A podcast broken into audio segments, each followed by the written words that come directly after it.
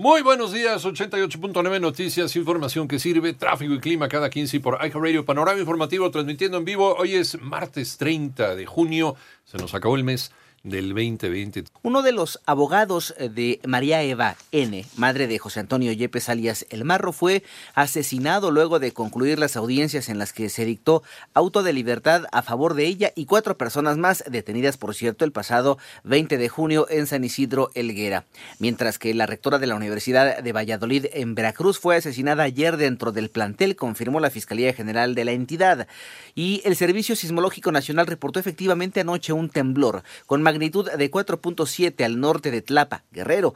Aunque este no ameritó la activación de la alerta sísmica, el movimiento fue eh, perceptible en algunas zonas de la Ciudad de México. Los legisladores sacaron adelante las leyes relacionadas con el TEMEC. Ivonne Menchaca.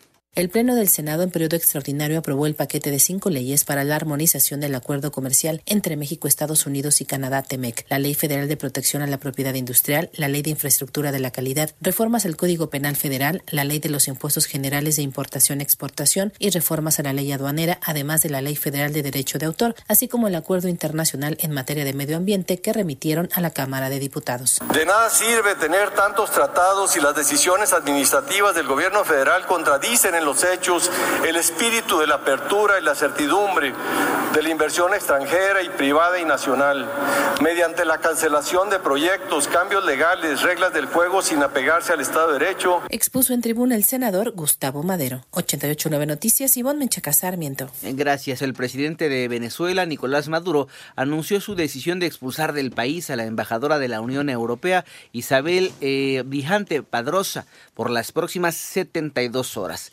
mientras que Irán ha emitido órdenes de arresto para 36 personas, incluido el presidente de Estados Unidos, Donald Trump, por supuestamente planear u ordenar la muerte del comandante del cuerpo de la Guardia de la Revolución Islámica, Qasem Soleimani.